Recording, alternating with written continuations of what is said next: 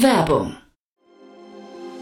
Sei dabei beim HTGF Family Day am 11. und 12. Juni in der Station Berlin. Für zwei Tage voller Inspiration und Business. Tauche ein in ein einzigartiges Netzwerkerlebnis mit bis zu 1500 Teilnehmenden. Erkunde das innovative Seed- und Later-Stage-Portfolio des Hightech Gründerfonds. Lass dich vom vielseitigen Programm inspirieren und knüpfe wertvolle Kontakte. Sichere dir jetzt dein Ticket. Mehr Informationen findest du unter www.family-day-htgf f.de.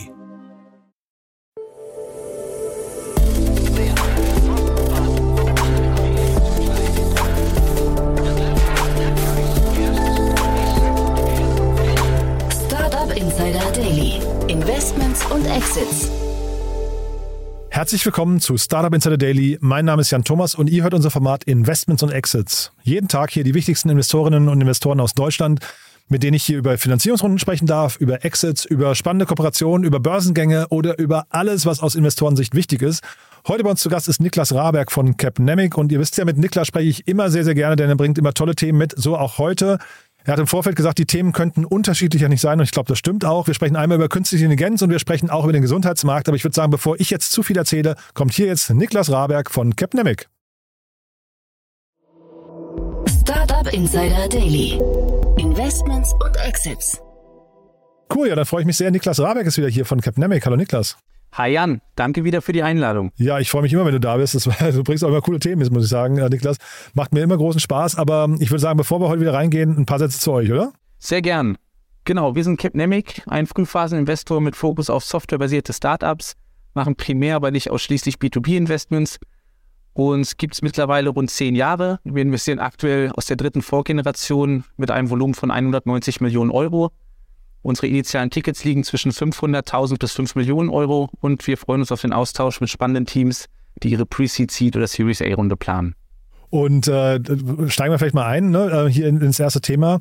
Selfie hier aus Berlin, die, die kennt man schon relativ lange. Ne? Ähm, das ist ein, sag mal, ich würde sagen, also ich weiß gar nicht, ab wann man erwachsen ist, aber ich würde sagen, ähm, mit fünf, sechs Jahren, ich glaube 2017 haben sie, nee, 2016 haben sie, glaube ich, gegründet. Ne? Ähm, von daher lange in der Szene unterwegs. Deswegen, man kennt die, ähm, aber die haben jetzt nochmal auf sich aufmerksam gemacht mit einer strategischen Runde. Das finde ich spannend. Ja, genau richtig. Also Selfie hat die Tage eine 7 Millionen Finanzierungsrunde verkündet. Ähm, ist spannend äh, daran, wie du schon angedeutet hast, ähm, wer der Investor ist. Da können wir gleich gerne nochmal drauf eingehen. Ähm, vielleicht kurz zum Hintergrund. Das Unternehmen wurde, wie du schon gesagt hast, in 2016 gegründet von Nora Blum, Kati Bernbach und Farina Schurzfeld. Ähm, genau. Und es ist ein Unternehmen, das äh, Online-Kurse oder digitale Therapien zur Bekämpfung psychischer Erkrankungen wie Depressionen, Angst, Panik ähm, oder auch Essstörungen wie Bulimie und Binge-Eating anbietet. Sehr, sehr relevantes Thema. Kann man fast sagen, leider.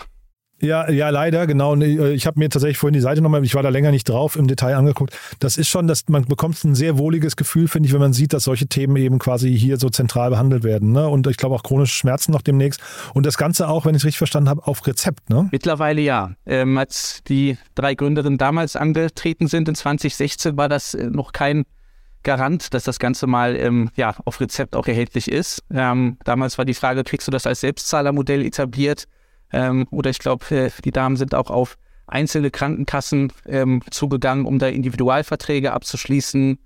Ähm, genau, war ein recht zäher Weg und genau, ich glaube, unter Jens Spahn zuletzt ist da sehr viel passiert in Richtung Erstattbarkeit. Genau, und jetzt gibt es das Ganze auf Rezept.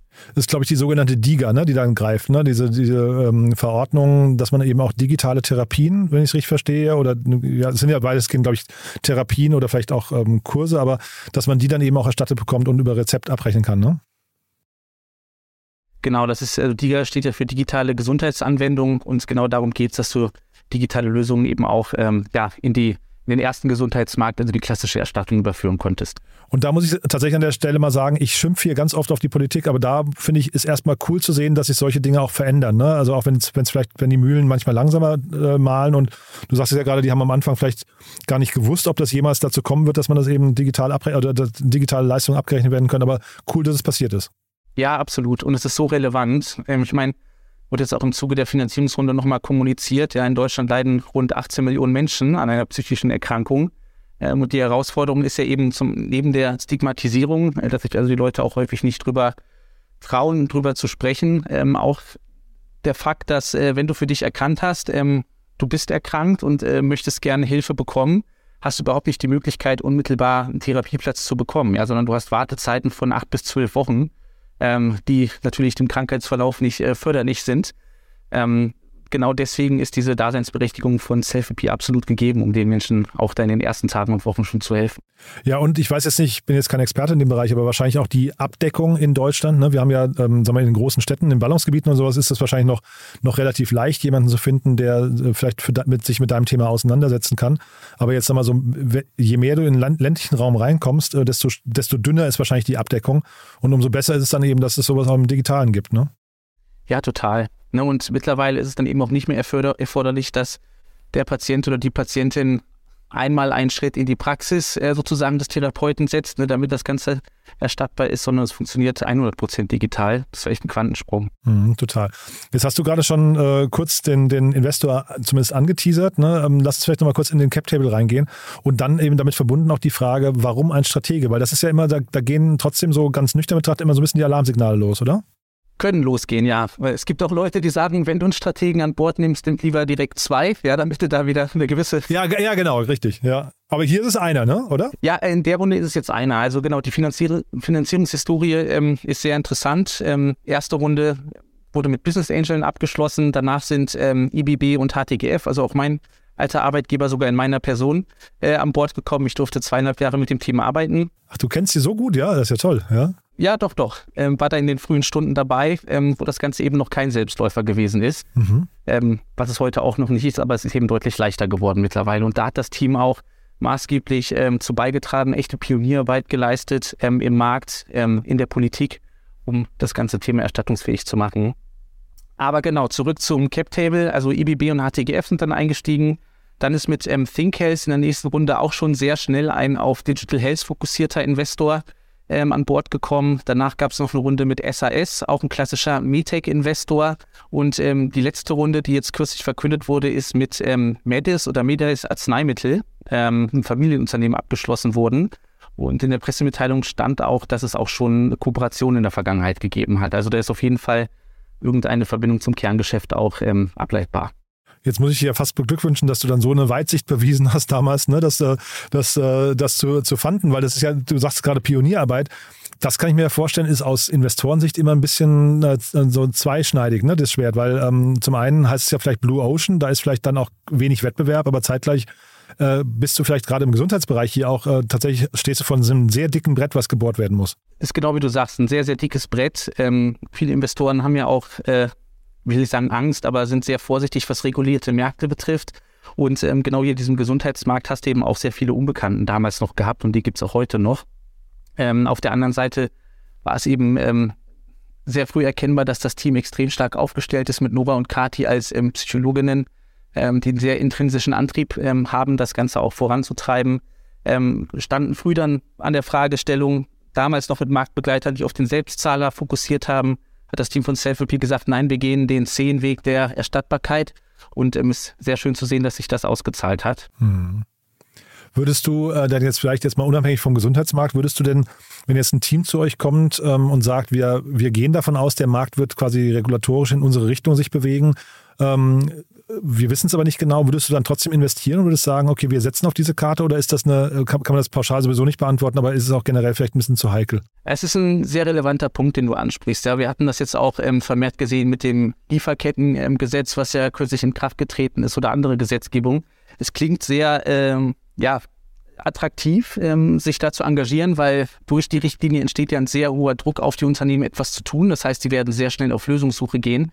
Auf der anderen Seite passiert es auch immer mal wieder, dass sich so eine Einführung der Richtlinie zeitlich verzögert und dann nicht nur um ein, zwei, drei Monate, sondern manchmal auch um zwei, drei, vier Jahre. Und ähm, da hast du dann häufig auch nicht die Möglichkeit, mit der ersten Finanzierungsrunde den Zeitraum zu überbrücken. Ähm, deswegen ist für uns immer wichtig zu sehen, so eine Richtlinie kann ein guter Treiber ähm, sein und das Momentum beschleunigen. Es sollte aber auch irgendwo eine Daseinsberechtigung ähm, gegeben sein, die nicht voll abhängig von der Einführung der Richtlinie macht. Ja. Mhm. Nee, bin ich, bin ich total bei dir. Das ist total nachvollziehbar. Aber ich glaube, es ist wahrscheinlich generell ähm, auch als Startup. Ne? Ich, ich finde das jetzt hier bemerkenswert, dass die ja scheinbar sehr ja, weiß nicht, engagiert und, und resilient geblieben sind. Ne? Weil ich kann mir vorstellen, sieben Jahre ist ja dann auch ein, ein weiter Weg. Ähm, wie gesagt, scheinbar erfolgreich, aber dass man unterdessen wahrscheinlich auch oft gezweifelt hat. Ne? Das ist, glaube ich, so, das ist auch so typisch Startup-Leben. Aber wenn dann so regulatorische Themen noch reinspielen, wo du halt nie genau weißt, kommt das oder kommt das nicht, das kann so auch die, die innere Motivation vielleicht ein bisschen ins Banken bringen. Ja, total. Und umso wichtiger ist es eben, dass du wirklich ähm, für das brennst, was du vorantreiben möchtest. Ähm, was sich hier jetzt toi toi toi ähm, bewahrheitet hat, ja. Cool. Du, dann lass uns mal zum zweiten Thema gehen. Das finde ich ja mega spannend. Jeder redet ja gerade von AI, ähm, aber den, das, den Bereich, den wir jetzt gleich besprechen, den habe ich nicht so gesehen. Den finde ich, finde ich, zumindest wenn man der, der ähm, Pressemeldung glauben darf, äh, sehr, sehr faszinierend. Absolut. Ähm, geht um Ethan AI aus Zürich in der Schweiz. Und zwar hat das Unternehmen kürzlich eine Seed-Runde in Höhe von beachtlichen 6,3 Millionen bekannt gegeben. Stark. Ähm, genau, wie in den alten Zeiten. ja, wirklich, ne? Habe ich auch gedacht, ja. Aber das geht halt mit AI, ne, glaube ich gerade, ja. Ja, unter anderem. Ähm, nee, genau, aber Early Bird und La Familia sind neu als Lead-Investoren oder als Investoren äh, an Bord gekommen. Ähm, Wingman Ventures und ich glaube, Akuya Capital ähm, als Bestandsinvestoren haben auch nochmal mitgemacht ähm, sehr spannendes Unternehmen. Mhm. Und lass mich mal kurz einsteigen, was die machen, weil das, ich finde das schon irgendwie von zumindest, ich finde es immer spannend, wenn ein Unternehmen pitchen kann, wir bringen Effizienzen oder Effizienzgewinne rein. Ne? Und wenn sie den auch noch quantifizieren können, dann ist der Pitch, glaube ich, in Richtung Kunden fast schon ein Selbstläufer, oder? Ja, hilft auf jeden Fall, ne? weil es, es, es, es ist dann halt ähm, nicht nur dieser nice to have, also Vielleicht kann man ein bisschen was bewegen, so wenn du die Möglichkeit hast, klar zu quantifizieren, ähm, was dein unmittelbarer Nutzen ist und das auch schon mehrfach validiert hast, ähm, kann das im Sale nur helfen. Ja, ich, ich, erinnere mich halt nur an unser letztes Gespräch, äh, Niklas, als wir über Vialytics gesprochen haben. Ne? Mit, die hatte ich ja danach auch noch mal im Podcast. Ähm, da, da kam mir das genauso vor. Weißt du, die konnten halt relativ klar sagen, äh, um ein wievielfaches, ich habe jetzt die Zahlen nicht mehr genau vor Augen, aber das, weißt du, wenn deine AI quasi so einen Boost gibt in deiner Effizienz, dann ist der Sales-Prozess wahrscheinlich oder der, der, der Pitch hinterher relativ leicht. Ja? Absolut. Und das wird bei Ethan AI ähm, ähnlich sein, nehme ich an. Ähm, es geht um die Entwicklung einer Qualitätsmanagement-Plattform, die ähm, industriellen Fertigungsunternehmen dazu befähigt, ihre Leistungsfähigkeit und Qualität in der Fertigung zu steigern. Ähm, ausschlaggebend hierfür ist eben eine künstliche Intelligenz, die es in Unternehmen hilft, äh, Fehler, sogenannte Defects und Qualitätsmängel in der Produktion zu erkennen und ähm, in Zukunft auch zu verhindern. Ja, und so kannst du eben, wie du schon angesprochen hast, ähm, Kosten reduzieren, aber auch ähm, Reputationsrisiken für schlechte ähm, Qualität ähm, minimieren und auch Produktionsabfälle, ähm, wo es ja häufig dann auch im, im Chip- oder im Halbleiterbereich um seltene Erden geht, zum Beispiel reduzieren, was schon sehr, sehr wichtige KPIs und Hebel sind. Mhm. Und die Seed-Runde, du hast ja gerade schon gesagt, die, ich glaube, die Höhe spricht für sich. Ne? Das heißt, die haben wahrscheinlich schon relativ viel Nachfrage gerade nach dem Produkt. Also AI, glaube ich, das Punkt AI im, äh, in der URL, äh, das hilft wahrscheinlich dabei, aber ich glaube auch generell, ähm, das Markt und das, das Leistungsversprechen sind wahrscheinlich äh, dabei total relevant. Ich habe nur, habe nur auf der Website, ich habe mir die angeguckt, da normalerweise erwartet man da jetzt eine ganze Liste an tollen äh, Brands, die die schon benutzen. Da waren sie sehr zurückhaltend oder, oder noch zu früh, ich weiß es nicht genau. Ja? Ja, in der Pressemitteilung wurden, ich glaube, drei, vier große bekannte Marken auch genannt, äh, die schon mit dem Unternehmen zusammenarbeiten. Ähm, auf der anderen Seite brauchst du, glaube ich, um das Thema und das Unternehmen auf die nächste Stufe zu bringen, wirklich ähm, größere Mittel, weil du einfach ähm, teure Talente brauchst, um, um die Tech weiterzuentwickeln. Ich kann mir vorstellen, dass es auch sehr schnell in die Internationalisierung geht, wo die Talente dann eben nochmal teurer sind, nicht nur in der Entwicklung, sondern auch im Vertrieb. Daher macht es schon Sinn, wenn du den Markt jetzt für dich äh, beanspruchen willst, dich entsprechend aufzuladen. Und das Thema, ähm, ich weiß nicht, Produktqualität, Qualitätsmanagement und so weiter, hat ja relativ viel auch mit diesen, also es ist ja quasi, wenn man das hinbekommt, dann äh, sinken wahrscheinlich auch diese Rückrufraten. Die sind ja, glaube ich, für jedes Unternehmen so der Albtraum. Ne? Wenn dann irgendwie plötzlich so, ich weiß nicht, eine Million Tesla zurückrufen werden müssen die Werkstatt, das sind einfach Kostenfaktoren. Ich glaube, wenn man sowas einmal durchgemacht hat, dann sehnt man sich nach so einer Lösung hier, ne? Ja, klar. Ne? Ich meine, es geht ja darum, diese Fehler zu erkennen ähm, Im Idealfall bist du halt in der Lage, sie sehr früh im Prozess zu erkennen, dass gar nicht zu viele ähm, fehlerhafte Teile oder Produkte ähm, durch die Produktionsanlage fließen. Ähm, und was ich spannend fand bei Ethan AI ist, dass sie auch ähm, sogenannte Root Cause ähm, Fähigkeiten haben wo es nach meinem Verständnis ähm, eben darum geht, ähm, Produktionsprozesse basierend auf den historischen Daten auch zu simulieren und so in der Simulation schon stattfinden, ähm, erkennen zu können, wo eventuell ähm, Fehler auftreten könnten. Total.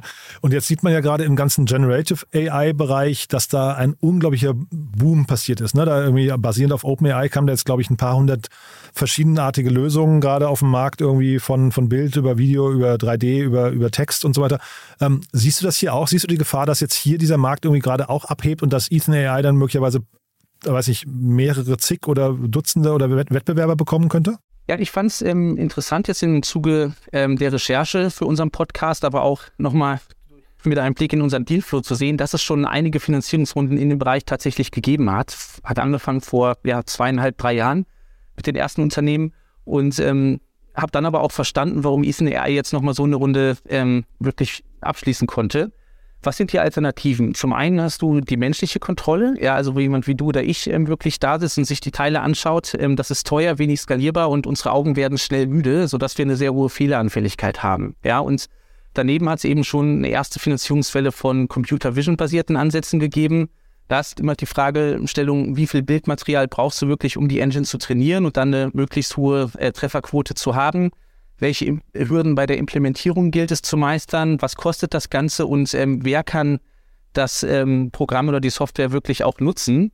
Und äh, so wie ich es verstehe, ähm, adressiert Ethan AI genau diese Herausforderungen. Ja? Sie sind hardwareunabhängig, ähm, dadurch einfacher und günstiger zu implementieren, oft mit einer niedrigeren Total Cost of Ownership verbunden. Du hast ähm, keine Erfordernis, irgendwie Code schreiben zu müssen, um das Ganze live zu kriegen brauchst ähm, deswegen auch nur noch äh, Minuten statt Wochen für die Implementierung. Und ähm, so wie ich es verstanden habe, kann die Lösung auch von den Menschen ähm, konfiguriert und genutzt werden, die tatsächlich in der Produktion arbeiten, also Qualitätsmanager und Prozessingenieure. Und du brauchst nicht zusätzlich die Data Scientists, die dir helfen, ähm, das Ganze zum Laufen zu kriegen oder auch zu warten ich lasse mich immer zu leicht begeistern, weißt du, von Startups. Das ist immer ein großes Problem, ne? deswegen wäre ich auch wirklich ein schlechter Investor. Aber ich finde, wenn man dir so zuhört, dann, dann ist das schon fast wieder so ein Durchmarsch. Ne? Da, man macht sich jetzt relativ wenig Sorgen um das, um das Startup, oder? Es klingt äh, sehr, sehr compelling, ähm, ja, oder bezeichnend. Aha. Und genau, ich glaube, das ist auch, ähm, bestätigt sich in der Finanzierungsrunde, die hier abgeschlossen wurde, nicht nur im Volumen, sondern auch mit den Investoren. Und äh, jetzt trotzdem, wir haben gerade gesagt, gr größere Runde schon, also so ein bisschen wie, äh, sag mal, wie wir es vor, vor einem Jahr gesehen haben, vielleicht so vom Gefühl her. Ähm, da war ja immer das Problem, dass die Startups damit eigentlich mit der Bewertung ähm, eigentlich eine, einen Wachstumskurs vorgegeben haben, den sie jetzt zum Teil eben, das war jetzt quasi die Erkenntnisse der letzten Monate, nicht halten konnten. Ist das hier das gleiche Problem? Laufen die hier ein bisschen ins offene Messer oder ähm, haben sich da die Erwartungen der Investoren geändert? Ich glaube, die Erwartungen sind ja eher höher geworden in den letzten Monaten, dass da ähm, noch mehr Traktion dann ist, wenn sie das nächste Mal rausgehen. Mhm. Ähm, wenn du hier in der Lage bist, mehr Geld aufzunehmen, um dorthin zu kommen, kann das nur förderlich sein. Ähm, wie gesagt, die ersten ähm, fortlaufenden Implementierungen scheint es ja schon zu geben.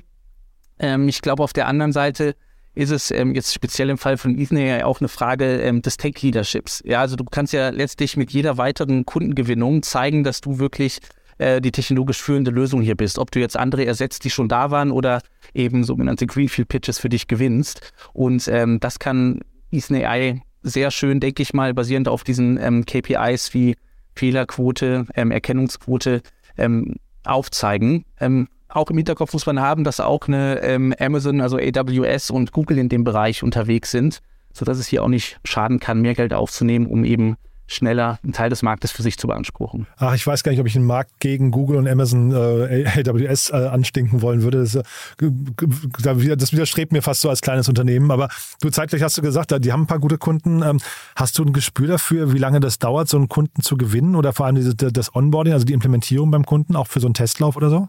Ja, also was die ähm, Implementierung betrifft, ne, was ich jetzt ähm, gelesen habe, geht das Ganze sehr, sehr schnell. Ähm, dass du eben keine Wochen, sondern nur Tage oder vielleicht sogar Stunden für ein Time to First Value brauchst. Ähm, das spricht natürlich fürs Unternehmen im Vergleich zu anderen, die größere Implementierungsprojekte und damit verbunden auch Kosten haben. Auf der anderen Seite ähm, wäre es für mich ähnlich wie bei einer ähm, German Bionic, über die wir ja auch vor kurzem gesprochen haben, dass ich denke, Viele der ähm, Kunden sind sehr dezentral aufgestellt, ähm, sodass es darum geht, nicht immer die Headquarter, sondern einzelne ähm, Produktionsstätten für sich zu gewinnen, dass das Ganze schon zäher sein kann vom Vertrieb her. Auf der anderen Seite, wenn du ähm, gute Kundenlogos dann schon aus den ersten Permanent Deployments für dich hast mit entsprechenden Case Studies und Leistungsnachweisen, wird der Sale dann auch nicht schwieriger, sondern ähm, leichter. Ja. Sehr cool. Wir versuchen ja auch mal einen Podcast zu bekommen. Ich finde das Thema richtig cool, muss ich sagen. Ähm, äh, wie gesagt, ich, ich lasse mich zu leicht begeistern, aber ich finde es sehr, sehr cool. Haben wir was Wichtiges vergessen zu beiden Themen? Ich denke, das passt. Super, Niklas, war großartig. Dann sag noch mal kurz zu, zu euch, wer darf sich melden bei dir? Jeder? Jeder.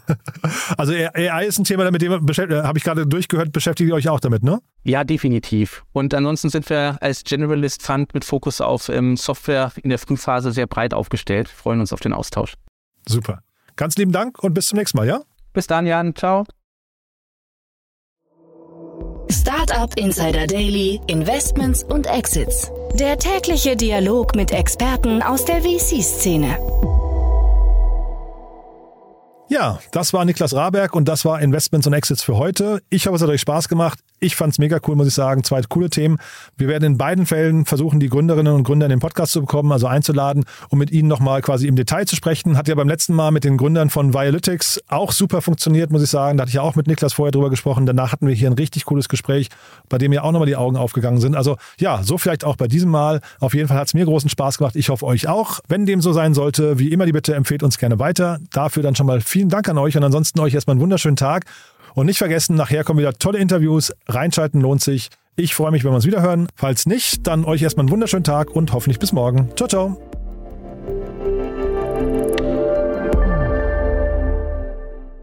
Diese Sendung wurde präsentiert von Fincredible. Onboarding made easy mit Open Banking. Mehr Infos unter www.fincredible.io.